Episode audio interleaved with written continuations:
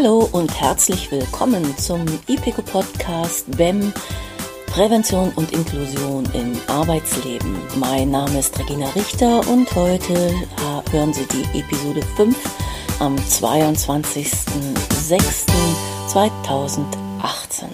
Wir beschäftigen uns heute mit dem Thema Ausbildung und Weiterbildung zum BEM. Das ist eines der zentralen Themen, die uns neben äh, psychischen Belastungen, neben Datenschutz, neben den Kommunikation- und Beratungskompetenzen und oder rechtliche Aspekte im BEM, Sozialrecht, Medizin, Arbeitsrecht, die uns immer wieder begleiten. Also heute beginnen wir zum ersten Mal mit dem Thema Ausbildung und Weiterbildung im BEM.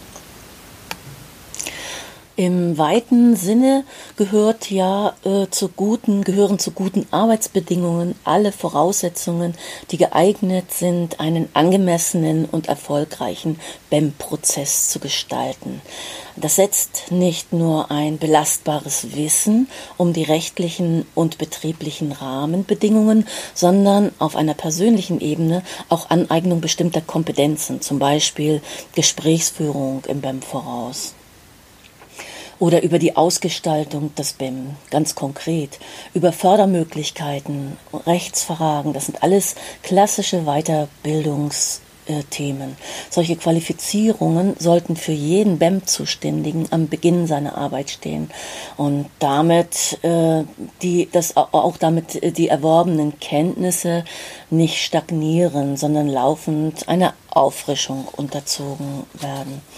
Wir haben ja in unserer Umfrage 2016, die wir im Rahmen des RIBEM-Projektes bundesweit gemacht haben, äh, auch danach gefragt, wie denn eigentlich der Qualifizierungsstand, der Weiterbildungsstand in den Unternehmen bei den BEM-Akteuren ist. Und da haben äh, rund zwei Drittel uns gab, äh, angegeben, dass, dass sie bereits eine Weiterbildung äh, statt, äh, stattgefunden haben, also dass für sie eine Weiterbildung stattgefunden hat. Aber nur 55, 56 Prozent halten das für ausreichend oder überwiegend ausreichend, um ihre Arbeit tatsächlich auch gut machen zu können. Bei fast einem Viertel der Befragten wurde überhaupt noch keine Weiterbildung angeboten. Und äh, wir erleben auch immer wieder in der Praxis, dass insbesondere zu Beginn einer einer, eines BEM-Prozesses beziehungsweise einer BEM-Praxis im Betrieb, also wenn das BEM eingeführt wird im Betrieb, die Unsicherheit bei den BEM-Verantwortlichen, die jetzt also dieses BEM durchführen sollen, sehr groß sind. Und da gibt es natürlich unterschiedliche Möglichkeiten, sich da weiter zu qualifizieren, sich auf dem Laufenden zu halten. Und eine der Möglichkeiten ist die Ausbildung zum CDMP, der deutschen gesetzlichen Unfallversicherung. Ich werde im weiteren Verlauf des Podcasts andere Anbieter, Ausbilder, dazu vorstellen. Wir beginnen heute mit dem Ausbildungsleiter der deutschen gesetzlichen Unfallversicherung, also der DGUV, zum CDMP, noch eine Abkürzung, zum Certified Disability Manager Professional. Diese Ausbildung wird, äh, wird zertifiziert und regelmäßig rezertifiziert. Dazu müssen im Laufe eines Jahres eine bestimmte Anzahl von Weiterbildungsstunden nachgewiesen werden. Und unsere IPECO-Seminare werden für diese Weiterbildungsstunden Nachweise von der DGUV anerkannt. So, jetzt aber zum Gespräch. Viel Spaß und viele hilfreiche Erkenntnisse. Heute ist mein Gesprächspartner Oliver Fröhlke. Hallo, Herr Fröhlke. Hallo, Frau Richter. Sie sind Referatsleiter äh, des Disability Managements und BEM-Beauftragter der deutschen gesetzlichen Unfallversicherung, also der DGUV. Als Referatsleiter sind Sie unter anderem zuständig für die Ausbildung zum CDMP und zum, das heißt, wenn ich das jetzt unfallfrei hinkriege, zum Certified Disability Management Professional. Äh, die seit wann eigentlich? Seit 2008? 2003. Seit 2003? Ja. Das heißt also noch vor dem äh, BEM-Gesetz. Ja, das war kurz vorher. Wir haben einen Testlauf gemacht und zwar bei allen sogenannten Berufshelfern der Berufsgenossenschaften, ja. die sich schon mit REA immer auseinandergesetzt haben nach Arbeitsunfall und Berufskrankheiten. Und die haben so einen Testlauf gemacht, einfach mal zu prüfen, wie ist die Prüfung, kann man die bestehen, ist das was für Deutschland? Und äh, äh, an wen richtet sich dieses, diese CDMP-Ausbildung?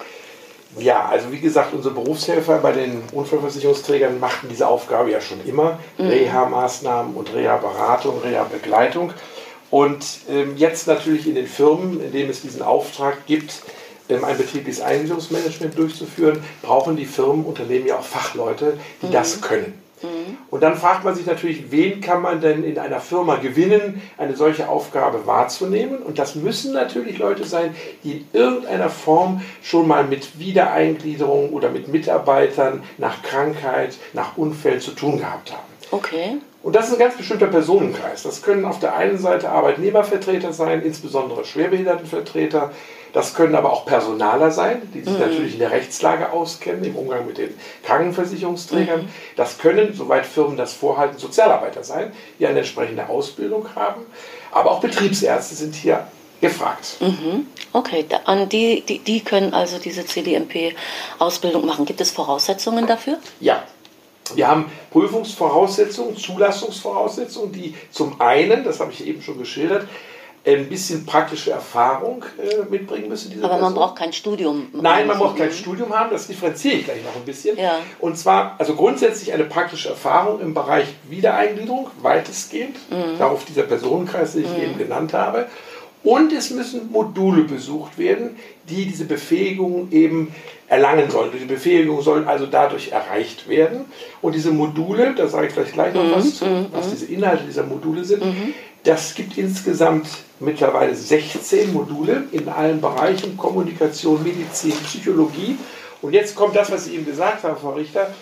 Ähm, ich muss kein Studium haben, weil wenn ich ein Studium habe, oder ich sage anders, je höher meine Qualifikation ist, desto weniger Module muss ich belegen. Ah, okay. Desto günstiger wird also dann auch die Ausbildung. So sieht das aus, ja. ja. Okay.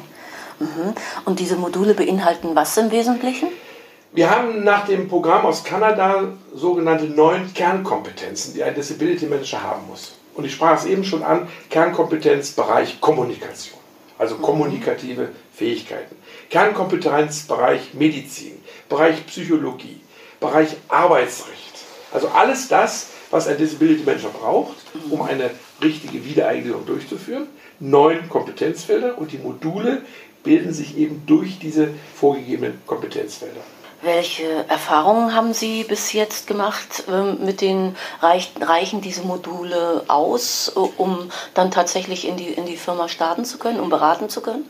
Also grundsätzlich ist es ja möglich oder wäre es möglich, dass ein Facharbeiter, ein Meister, ein Vorarbeiter auch eine CDMP-Ausbildung macht. Da würde ich sagen, reichen die 16 Module nicht aus. Dazu müsste noch mehr geschult werden. Mhm. Aber für Personen, die sich schon weitestgehend, das ist eine. Voraussetzung für die Zulassung, mit der Thematik beschäftigt haben, sondern ein Personaler hat schon x Hamburger Modelle, also stufenweise Wiedereingliederung gemacht, ohne dass es überhaupt ähm, BEM oder betriebliches Eingliederungsmanagement gab. Und der braucht gar nicht so viele Module, weil er schon viele Dinge und rechtliche Dinge auch kennt. Spiegelt sich das irgendwie in, äh, in, in der Ausbildung wieder, dass da mehr Personaler sind, die dann dahin kommen? Oder gibt es auch Betriebsräte und Schwerbehindertenvertreter, die. die also ich würde sagen, schwerpunktmäßig Betriebsräte, Personalräte und Personaler. Das okay. sind die Schwerpunktgruppen. Okay. Das ist also. natürlich ein bisschen problematisch. Wir haben auf der einen Seite die Arbeitgebervertreter, auf der die Arbeitnehmervertreter. Meistens arbeiten die in den BEM-Teams dann hinterher zusammen, mhm. sodass der Interessenausgleich gewährleistet ist. Ich mache auch sehr viele Seminare in Unternehmen zur Einführung von äh, BEM. Ähm, und äh, da stelle ich immer wieder fest, dass natürlich die Auffassungen der Arbeitnehmervertreter und der Arbeitgebervertreter sehr, sehr unterschiedlich sind. Jeder hat eine andere Vorstellung von betrieblichem Eingliederungsmanagement mhm. und das bildet sich in diesen Veranstaltungen immer ab. Mhm. Und das ist manchmal ein schwieriger Prozess, die alle zusammenzubringen und als neutrale Person das sachgerecht rüberzubringen. Ja, das glaube ich, das liegt aber, denke ich mal, in der Natur der Sache, weil das sind einfach unterschiedliche Interessen auch, ja. ne, die da vertreten werden. Darum, und äh, finde ich das umso wichtiger, äh, diese CDMP Ausbildung zu, zu machen oder die zu haben, weil die stellt ja tatsächlich dann den Mensch und deren Fähigkeiten in den Vordergrund äh, und wie man den einfach unterstützen kann. Ne? Und das wird ganz besonders deutlich in diesen Schulungsgruppen, die so aus bis zu maximal 20 Personen, also unsere Bildungsanbieter achten darauf, dass in diesen Gruppen maximal 18 bis 20 Personen sitzen, aber eben sehr unterschiedliche Personen ja. auf der Schulbank sitzen, mhm. das gleiche lernen, aber unterschiedliche Interessen haben und mit unterschiedlichen Bedingungen dahin kommen und hinterher natürlich versucht wird, die alle auf einen Nenner zu bringen. Ja. Und gelingt das? Ich denke, das gelingt. Man hat es auch heute gesehen bei unserer Veranstaltung hier in der DGUV. Es war wirklich eine sehr heterogene Gruppe. Alles möglich vom Mediziner, vom Personaler, Betriebsräte, es war alles da. Und man hat gemerkt, die Stimmung in der Gruppe war gut und die Meinungsbildung war auch ziemlich einheitlich zum Thema. Mhm. Okay. Gut, die, diese CDMP-Ausbildung hat sich ja über die Jahre verändert. Äh, sind Sie mit der Entwicklung dieser Ausbildung zufrieden oder hat sich da wenig getan? Also am Anfang war ich unzufrieden. Am Anfang war ich gar so weit, dass ich gesagt habe, das ist nicht mein Aufgabenfeld, für das stehe ich nicht bereit. Mhm. Weil das Programm kam ursprünglich aus Kanada und wir hatten ein Modulprogramm und ein Schulungsprogramm, was absolut auf kanadische Verhältnisse abgestellt war. Mhm. Wir haben das rein übersetzt mhm. und mit den Übersetzungen sind wir in die Schulung gegangen und haben Schiffbruch erlitten am Anfang. Es war wirklich sehr schwierig. Die Kurse waren schwierig. Die Teilnehmer haben sich beschwert über das, was da kam. Also wir haben im Grunde genommen gar nicht so genau gewusst, was ist das eigentlich. Man muss natürlich dazu sagen, das BEM gab es ja auch wirklich noch nicht so. Mhm. Und das ist so gut geworden und hat sich so positiv entwickelt, mhm. dass ich sagen kann, gut, dass ich damals bei der Stange geblieben bin, ähm, denn es ist ein wahnsinnig tolles Produkt entstanden daraus, auch mit Hilfe der gesetzlichen Vorgabe des BEM. Denn die meisten Fragen stellen jetzt ab in der Prüfung auf das betriebliche Eingliederungsmanagement, also ganz auf ein deutsches Thema. Mhm. Ja, weil das auch das Instrument ist, über das man äh, die Firmen dann erreichen kann. Ne? Also weil, da, weil das zu implementieren ist. Alles andere wäre wahrscheinlich nur eine Auf- äh, oder eine, etwas von der DGUV gesetztes und so hat es einfach nochmal diesen gesetzlichen Hintergrund. Ich möchte, ja, ich möchte aber dazu sagen, Frau Richter, man darf nicht den falschen Eindruck gewinnen.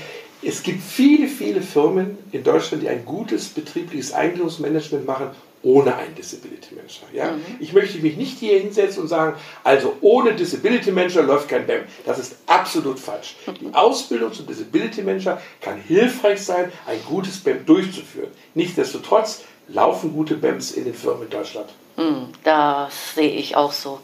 Ich bin ja, das wissen Sie auch, in Sachen Bildung unterwegs und Beratung und da, ja, das kann ich nur bestätigen. Also von daher. Mhm.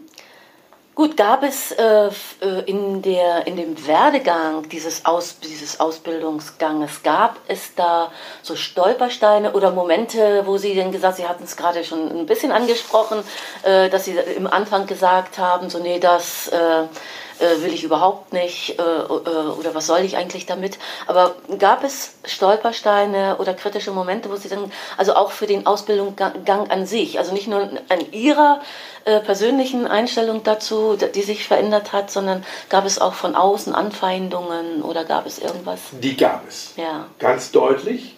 Und zwar, ich habe ja eben erläutert, dass Disability Manager aus verschiedenen Professionen kommen. Das sind Ärzte, das sind Personaler, das sind Sozialarbeiter. Und am Anfang hatte ich den Eindruck, dass jeder für sich in Anspruch nahm, ich bin doch eigentlich derjenige, der betriebliches Eingliederungsmanagement am besten kann. Und ich bin eigentlich der Einzige, der für ein Disability Management in Frage kommt. Stichwort Betriebsärzte. Die Betriebsärzte, viele, haben das für sich in Anspruch genommen, haben gesagt, was soll das alles? Was brauche ich eine Ausbildung zum Disability Manager? Wir als Mediziner sind die richtigen Leute am richtigen Ort dafür geeignet. Mhm. Und es hat sich mittlerweile gezeigt, und das hat man auch heute wieder auf der Veranstaltung gesehen, auch die Mediziner haben gelernt, dass betriebliches Eingliederungsmanagement ohne rechtliche Kenntnisse nicht läuft. Wenn man sich im Sozialrecht, sogar bis ins Detail, nicht sehr gut auskennt, läuft gar nichts. Man kann mhm. medizinisch gut drauf sein, mhm. aber rechtlich muss man es auch sein. Mhm. Umgekehrt dasselbe. Ein Personaler, der die rechtliche Situation kennt, aber nicht weiß, was eine Diabetes am Arbeitsplatz bewirkt und wie ein Diabetiker am Arbeitsplatz tickt. Ja? Also Sie sehen, gut ist es wirklich, Disability Manager aus allen Professionen zu haben und die dann lernen, die anderen Professionen, um sich ein Bild von allem zu machen. Das stimmt. Und gerade auch Mediziner sind nicht immer äh, von Geburt an auch äh, Kommunikationscracks oder mit Empathie gesegnet oder so, sondern ne, auch das sind natürlich Sachen, die da zu lernen sind. Ja, das BEM ist ziemlich komplex. Ich finde, das wird auch deutlich, wenn man sich darüber Gedanken macht, was müssen die eigentlich für Fertigkeiten haben, die äh, BEM-Beauftragten, die BEM-Verantwortlichen. Also Empathie ist das große Stichwort. Ja. Das ist klar, das ist Grundvoraussetzung. Ja. Wenn ich in BEM-Gesprächen bin, die manchmal über zwei, drei Stunden gehen, braucht man sehr viel Empathie man sollte sich in die Person einversetzen können. Das mhm. ist ganz, ganz wichtig. Mhm. Und was sich immer mehr als wichtig erscheint, ist rechtliche Kenntnis. Dass man sich im Sozialrecht auskennt, dass man im Sozialrecht zu Hause ist. Denn die Krankenkassen sind mittlerweile, ich sage jetzt nur mal die Krankenkassen, Konkurrenzunternehmen, die auch wirtschaftlich arbeiten müssen. Klar und natürlich auch daran interessiert sind, die Geldleistungen so zuzuschneiden, wie es gerade nötig ist. Mhm.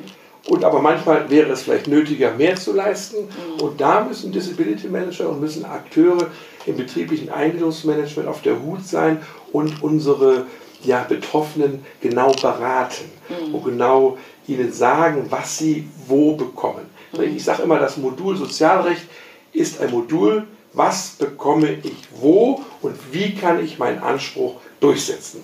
Denn die Rechtslage und die Gesetze sind eindeutig, aber der normale Bürger, der kennt vielleicht Vertragsrecht, wenn er ein Haus kauft oder wenn er in den Supermarkt geht, dass er einen Kaufvertrag eingeht. Aber das Sozialrecht ist ihm weitgehend verschlossen. Ja. Ist tatsächlich so. Und es gibt auch so wenige Stellen, die das nun wieder auch, äh, was wir, was wir auch gestern in der Veranstaltung gehört haben, äh, alles aus einer Hand irgendwie anbieten. Man muss sich wirklich auch in den unterschiedlichen Gesetzbüchern auskennen, ob es nun die äh, DGUV ist, Rentenversicherer und die Krankenkassenvision und dann auch noch die Arbeitsagentur. Das ist aber auch eine latente Überforderung, ne? so für die. Also ich komme aus dem Haus der Glückseligkeit. Ich komme ja vom Haus aus von der, von der Berufsgenossenschaft, also vom Unfallversicherungsträger.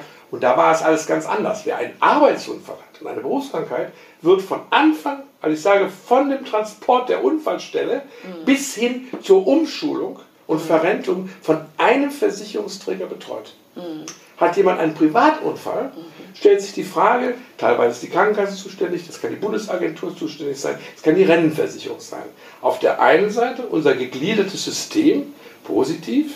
Bismarck hat gesagt, jeder ist für seinen Bereich zuständig, aber auf der anderen Seite findet sich der Bürger oft nicht wieder und weiß nicht so recht, wo muss ich denn hin, um mhm. das oder jenes zu bekommen. Und mhm. da kann BEM und Disability Management helfen. Mhm. Okay, vorausgesetzt, man, die wissen eben halt Bescheid. Schulung, ne? das war ja auch ja. Äh, ihr, ihr Wunsch an die. Und nun fallen ja auch noch äh, verschärfend die äh, gemeinsamen Servicestellen weg, die wie auch immer ja auch noch eine Aufgabe, Sie hatten es erwähnt, ge gehabt haben und wie äh, noch haben sich die Ersatzstrukturen nicht so gut gebildet. Wie sehen Sie denn da die Zukunft? Sind Sie da zuversichtlich, dass das ich, gewuppt wird von Ich muss Ihnen ganz ehrlich sagen, aufgrund dieser ganzen Veränderung, Wegfall der Servicestellen, wenn sie denn auch gut funktioniert haben oder nicht, das kann man jetzt mal dahingestellt sein lassen, und Schaffung neuer Einrichtungen, wird mir immer mehr deutlich, dass die Kompetenz im rechtlichen Bereich, im Sozialrecht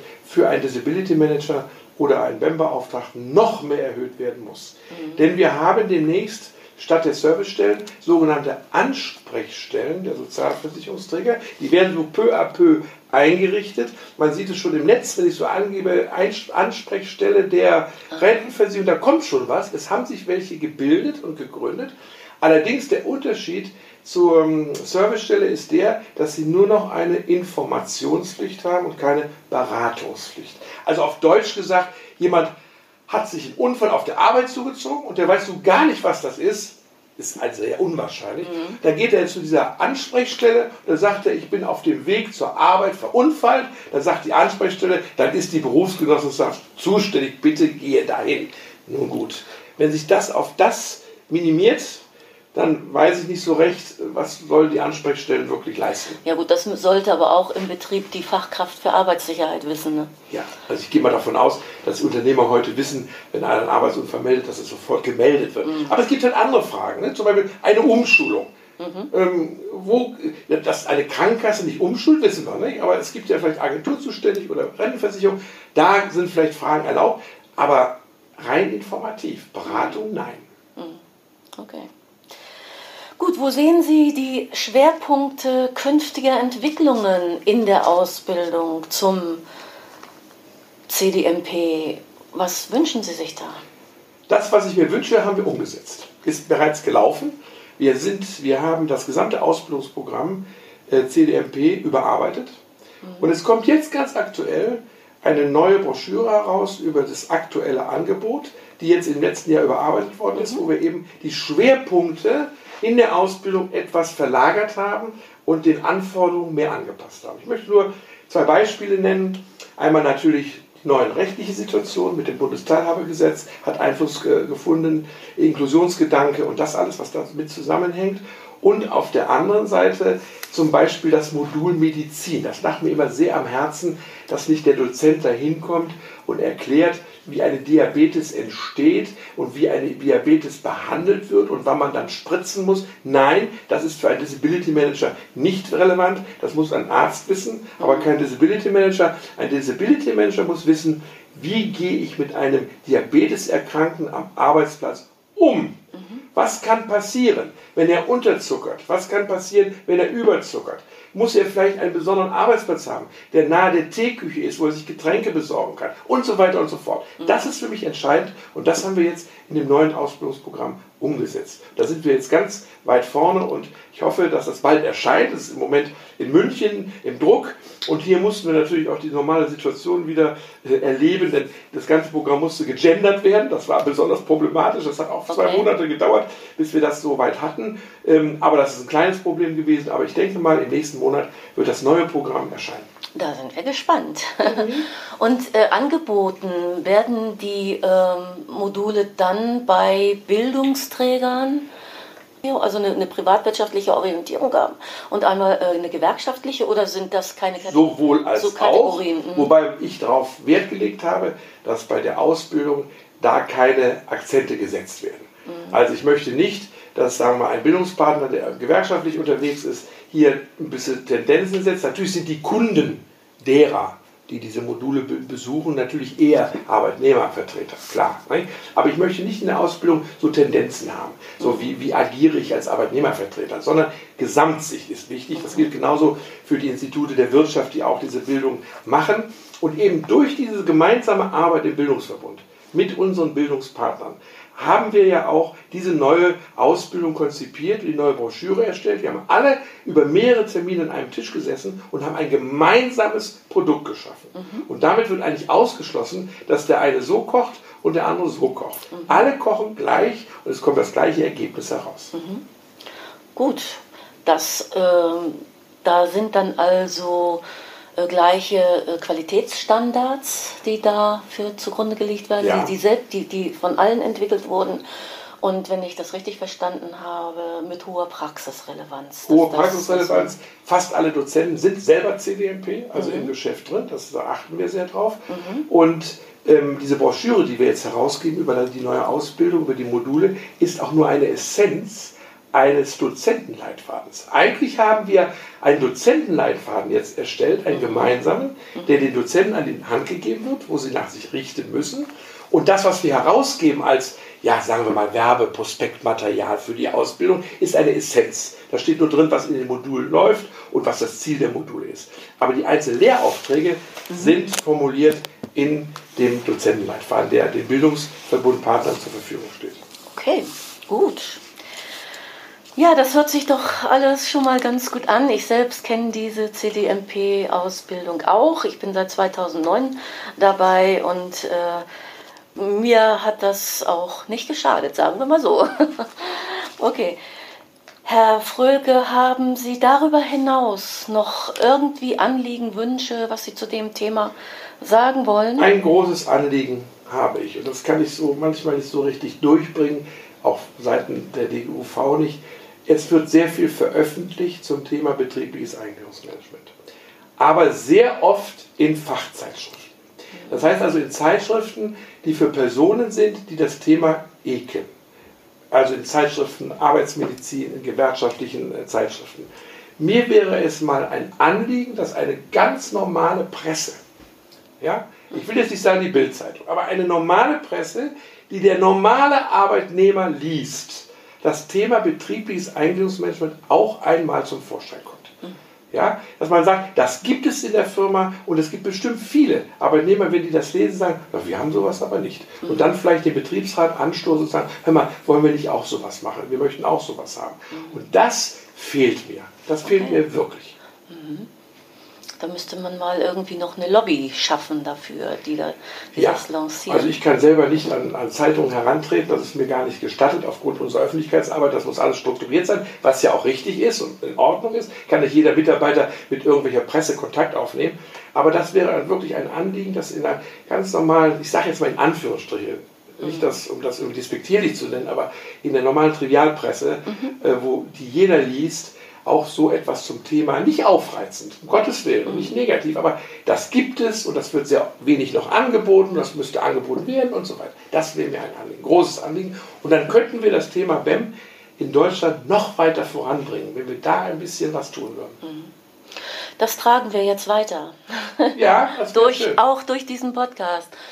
Also, Herr Fröke, Sie haben zwei sehr anstrengende Tage hinter sich, auch in der Vorbereitung äh, mit dieser Tagung, mit dieser CDMP-Tagung, die jetzt hier in Berlin stattgefunden hat. Und umso dankbarer bin ich und freue mich sehr, dass Sie für dieses Interview, für dieses Gespräch zur Verfügung äh, stehen und gestanden haben.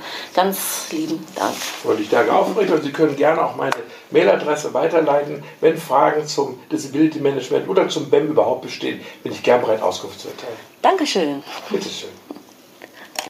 Ja, das also war das Gespräch mit Oliver Fröhlke. Nach dem Gespräch hat er noch einmal betont, wie wünschenswert für ihn die Steigerung der Popularität des BEMs ist. Mm, sein Wunsch unterstützt im Übrigen ein Ergebnis und Erkenntnisse, die wir aus dem RIBEM-Projekt mitnehmen. Wir hatten in diesem Jahr zu dem Thema eine Fachtagung, in der wir unter anderem einen Perspektivwechsel angeregt haben. Das geht davon aus, ja, der Arbeitgeber hat per Gesetz die Pflicht, ein BEM anzubieten. Mm, das wird auch in der Regel in den meisten Unternehmen so gemacht. Der BEM-Prozess, das Verfahren liegt in der Verantwortung des Arbeitgebers, das ist so. Aber was nützt das beste Angebot, der beste Wille und die besten Absichten, die Mitarbeiter zu unterstützen, wenn diese Angebote nicht ausreichend bekannt sind oder nicht angenommen werden? Stellen wir uns kurz eine andere Sichtweise vor. Jede, jeder Arbeitnehmer, jede Arbeitnehmerin kennt seine oder ihre Rechte auf ein Unterstützungsangebot zum BEM. Alle wissen, dass es das BEM gibt, kennt die Ziele und die betriebsinternen, hoffentlich positiven Prozesse dazu. Jeder Mitarbeiter kann sich vertrauensvoll an ein BEM-Team wenden und weiß, dass es für ihn nur Vorteile bringen kann, das zu tun. Das BEM-Team ist eine Unterstützungsinstanz im Unternehmen. Wäre doch fein. Und wenn es kein BEM im Unternehmen gibt oder nur unzureichend angeboten wird, dann weiß hoffentlich dennoch jeder und jede Beschäftigte, dass der Arbeitgeber diese Pflicht zum BEM-Angebot hat. Dieses Recht kann er einfordern und das sollte er auch selbstbewusst und selbstverständlich tun. Dazu kann wirklich hilfreich sein, dass ich zum Beispiel Informationen und Fallbeispiele in den populären Medien finden lassen, so wie Fröhlke sich das wünschte. Er nannte zum Beispiel die Apothekenumschau oder die Zeitschriften, die Patienten in den Sprechzimmern äh, ihre Ärzte lesen können. Das wäre doch eine kleine Revolution, eine BEM-Revolution von unten, wenn jeder seine Rechte da kennt und einklagen, einfordern kann. Eine prima Idee. Verlagern wir doch unsere Aufmerksamkeit mal stärker auf die BEM-Berechtigten, statt immer zu gucken, was von top kommt, von oben kommt. Wenn wir das BEM von unten bekannter machen und positiv besetzen, wenn es gelingt, in den Medien präsenter zu sein, dann können wir durch Beispiele wirklich die Akzeptanz stärkern, äh, stärken und steigern. Machen wir es doch mal so. Vielleicht gibt es dann demnächst im Fernsehen die Serie Die Bem-Lotsen. Dann wäre noch eine breitere Schicht oder eine, ein breiteres Publikum erreicht. Ja, das zu den guten Absichten. Bleiben wir doch dazu im Gespräch. Schreibt, schreiben Sie doch Kommentare, äh, wo Sie es können. Schreiben Sie uns eine E-Mail, wenn Sie dazu Ideen haben. Gucken wir doch mal, ob wir gemeinsam da weiterkommen. Unsere nächste Folge greift dieses Thema nach politischen Forderungen und Weiterentwicklungen auch nochmal auf. Unser Gesprächspartner Alphonse Adam ist Konzern- und Gesamtvertrauensperson der schwerbehinderten Menschen bei der Daimler AG Mercedes-Benz in Bremen. Der erzählt dann auch nochmal aus seiner BEM-Praxis in dem Konzern. Zu hören ist diese Episode dann am 6. Juli. Bleiben Sie bis dahin gesund, achten Sie auf sich und bleiben Sie neugierig.